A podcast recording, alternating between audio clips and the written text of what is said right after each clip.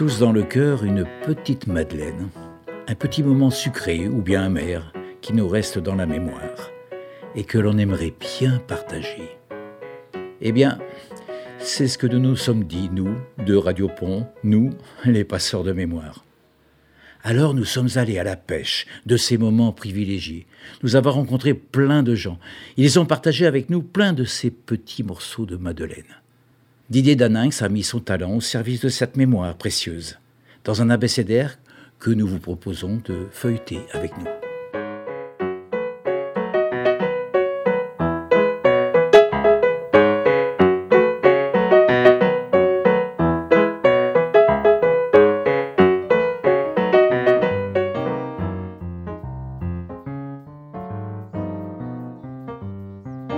C'est comme euh, circuit. Je suis né en 1938 à Archiac. En 1960, j'étais à l'armée. J'ai été démobilisé l'année suivante. J'ai racheté un magasin à Pont, en centre-ville, les vêtements Fontenot. Je l'ai tenu pendant 18 ans rue Émile Combes. Après, j'ai créé un atelier de fabrication qui comptait une trentaine de personnes. J'étais façonnier. On recevait des modèles de grandes marques et on fabriquait. On faisait du chiffre à l'époque, comme tous les autres commerçants. Dans les restaurants, ils se fournissaient en viande, en légumes, en poissons, en vin, auprès des éleveurs, des paysans, des pêcheurs du coin. On ne l'appelait pas comme ça, mais c'était l'époque des circuits courts. L'agriculture était beaucoup plus diversifiée. Ensuite, il y a eu le boom du cognac, et la vigne a gagné beaucoup de terrain.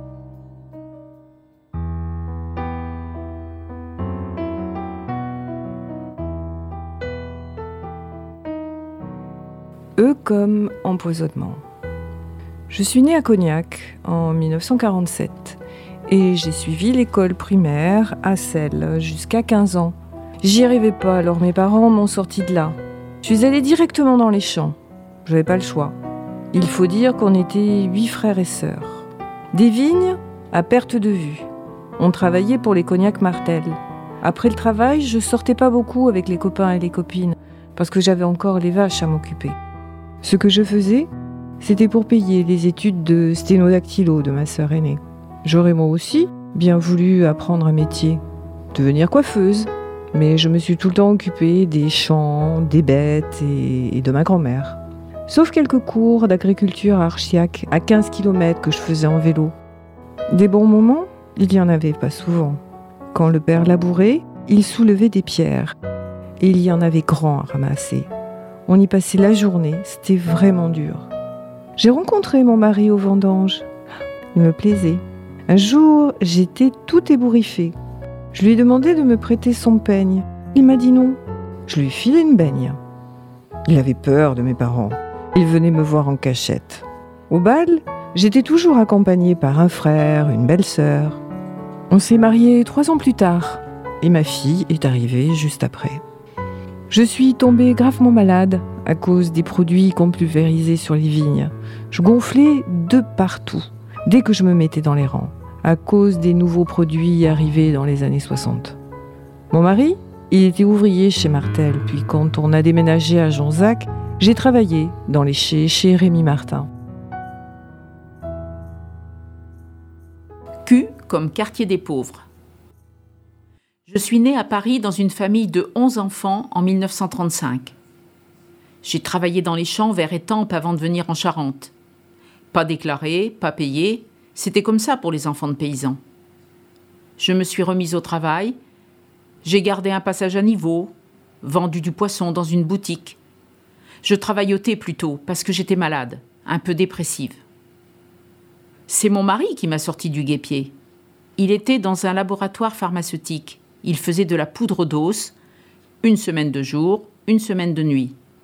Des médicaments, justement, j'en prenais beaucoup, et on m'a fait des électrochocs pour diminuer les doses.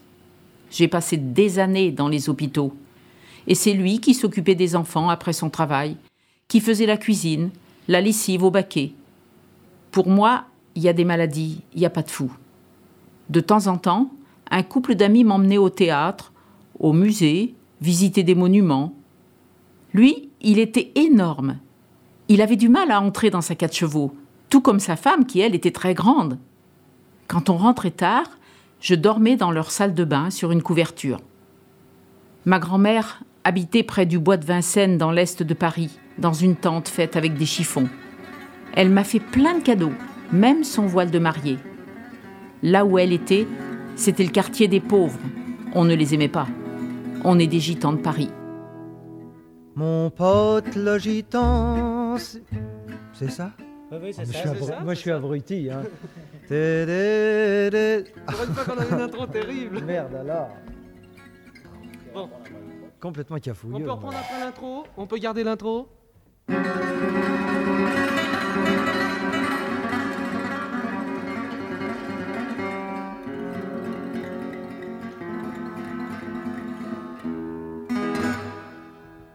Mon pote le gitan, c'est un gars curieux, une gueule toute noire, des carreaux tout bleus.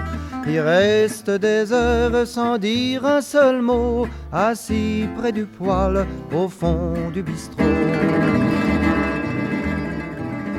Ce gars-là, une roulotte se promène dans sa tête et quand elle voyage, jamais ne s'arrête. Des tas de paysages sortent de ses yeux. Mon pote le gitan, c'est un gars curieux.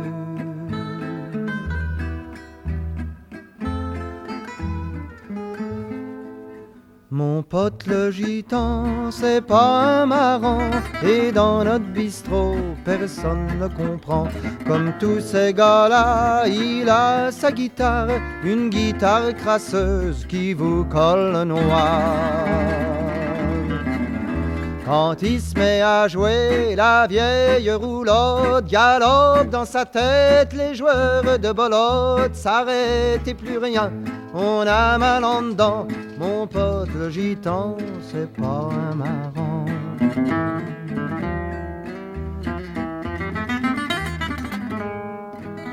Mon pote le gitan, un jour est parti, et Dieu seul sait où il balade sa vie. Ce type-là était un grand musicien, ça j'en étais sûr, moi je le sentais bien. Le taulier m'a dit qu'on est venu le chercher, un grand musical voulait l'acheter, mon pote le gitan, il a refusé un haussement d'épaule et il s'est taillé.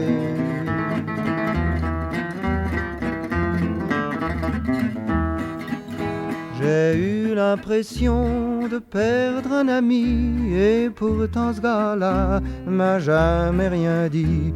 Mais il m'a laissé un coin de sa roulotte et dans ma petite tête j'ai du rêve qui trotte.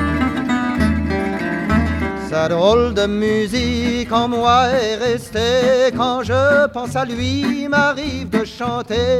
Toi, sacré gitan qui sentait le cafard, au fond, ta musique était pleine d'espoir.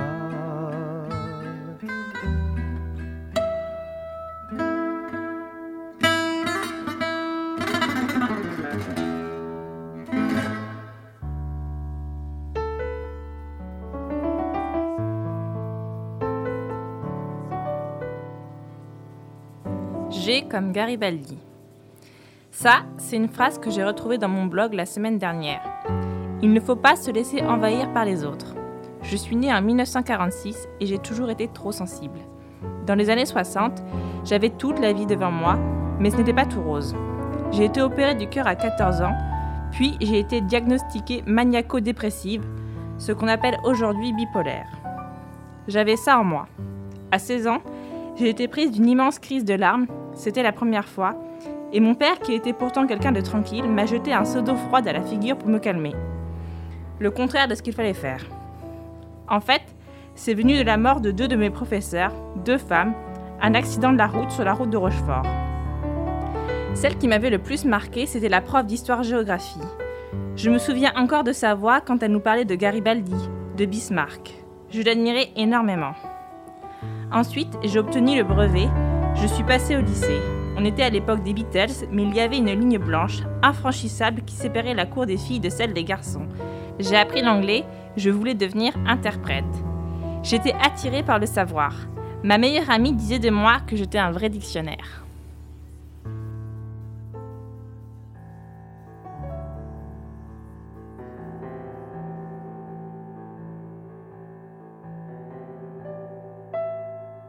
J comme Juste Fontaine. Je suis né en 1934 et je suis arrivé à Pont en 1958 en provenance du Maroc. J'avais fait des études comptables et j'ai été embauché au Crédit Agricole à Sainte avant d'être muté à Pont.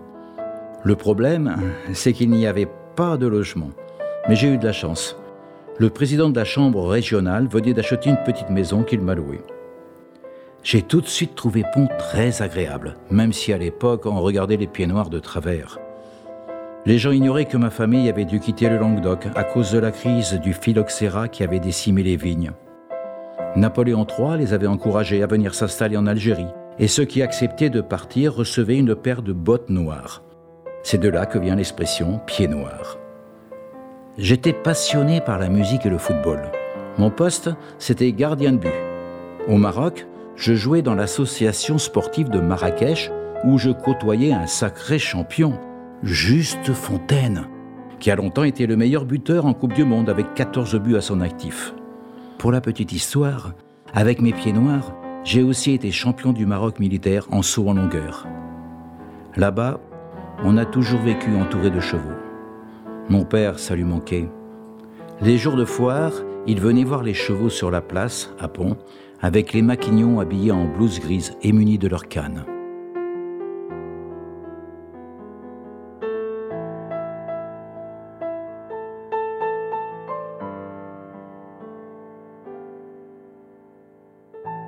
V comme valeur. Dès que les pieds noirs sont arrivés, il y a eu de la méfiance à leur égard. Des gens d'ici se sont imaginés qu'ils étaient riches comme Crésus, qu'ils avaient des valeurs, alors que c'étaient des gens du peuple qui avaient tout laissé derrière eux. Mais c'est comme aujourd'hui, ça n'a pas changé. La rumeur est toujours la plus forte. En plus, ce qui n'arrangeait rien, c'est que les filles d'ici étaient attirées par ceux qu'on appelait aussi les Algériens, par leur exotisme.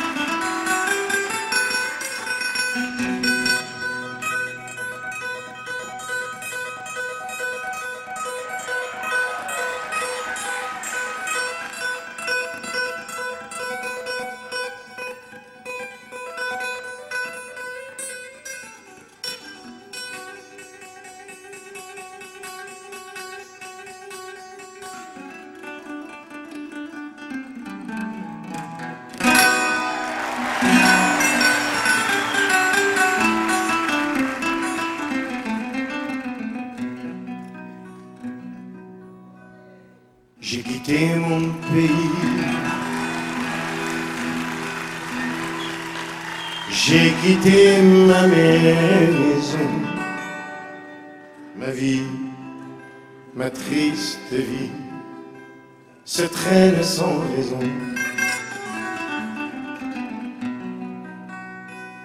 J'ai quitté mon soleil. J'ai quitté ma mère bleue, leurs souvenirs se réveillent bien après mon adieu. Soleil, soleil de mon pays perdu, des villes blanches que j'aimais, des filles que j'ai jadis connues j'ai quitté une amie. Je vois encore ses yeux, ses yeux mouillés de pluie, de la pluie de l'adieu. Je revois sourire. Si près de mon visage, il faisait resplendir les soirs de mon village. Mais du bord du bateau, il m'éloignait du quai. Une chaîne dans l'eau a claqué comme un fou. J'ai j'ai longtemps regardé ses yeux bleus qui fuyaient. La mer les a noyés dans le flot du regret.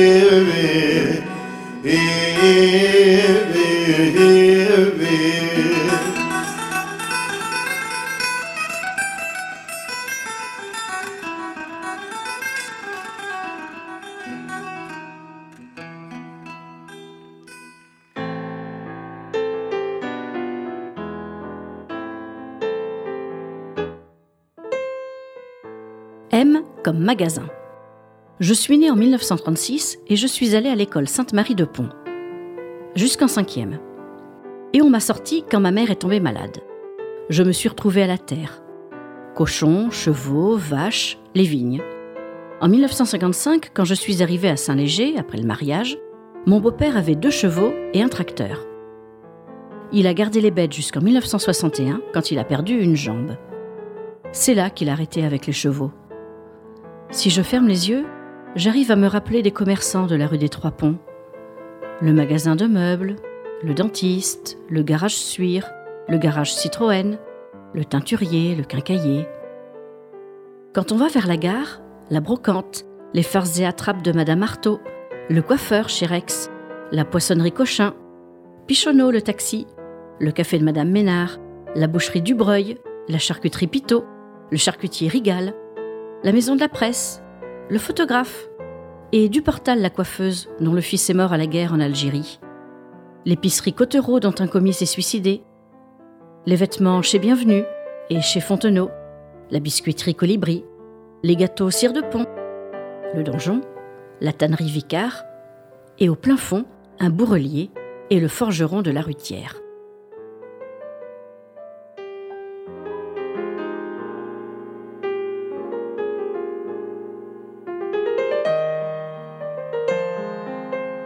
O comme ordure. En 1962, je suis rentré à la ville. Pont recrutait par annonce un chauffeur capable d'assurer l'entretien du camion. J'ai passé un concours avec une épreuve sur l'ordre d'allumage d'un six cylindres. On m'a confié le ramassage des ordures. Il y avait les déchets courants, mais aussi les trucs industriels, les seaux pleins d'eau, d'abats et de raclures des charcutiers, des bouchers. Pour les liquides, c'était pareil. On nous suivait à la trace. On était dehors, été comme hiver. Un matin, en descendant la côte des Dames, qui était givrée, j'ai dérapé sur près de 150 mètres. Les routes droites qui frottaient contre le trottoir pour ralentir la course. C'est là qu'on s'aperçoit que c'est long comme une éternité, une poignée de secondes. Je jouais du clairon. Le premier de l'an, on faisait la java, devant le domicile du maire, aux aurores. On n'a jamais su si ça lui plaisait.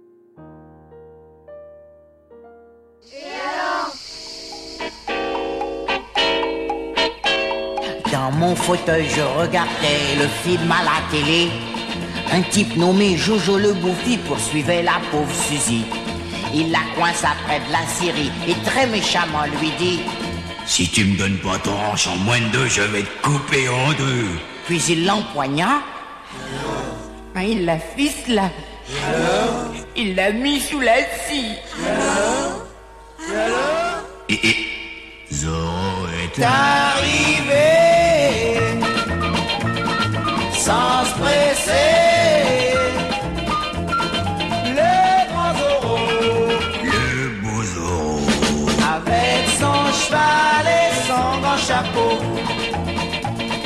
Bientôt, j'ai pris la deuxième chaîne, car un vieux schnock parlait. Charmante soirée, sur la deuxième chaîne, il passait le même navet. Près d'une cabane, Joe le bouffi coinçait la pauvre Suzy. Il lui disait Donne-moi ton hanche et poupée ou je te transforme en purée. Puis il l'empoigna. Mais la là Il mit le feu à la dynamite Et, et Zorro est sans se presser. Le Zorro, le beau avec son cheval et son grand chapeau. Mais moi j'en avais tellement marre, j'ai repris la première chaîne. Et devant mes yeux, mes yeux hagards, se déroulait la même scène. Et Jojo, Jojo le bouffi dans un sac fourrait Suzy disant Donne-moi ton hanchier boudin ou je vais te balancer sous le train. Puis il l'empoigna et la ficela. Sur les rails, il a fait rouler. Mais le train arrivé, les copains. Et, et Zorro est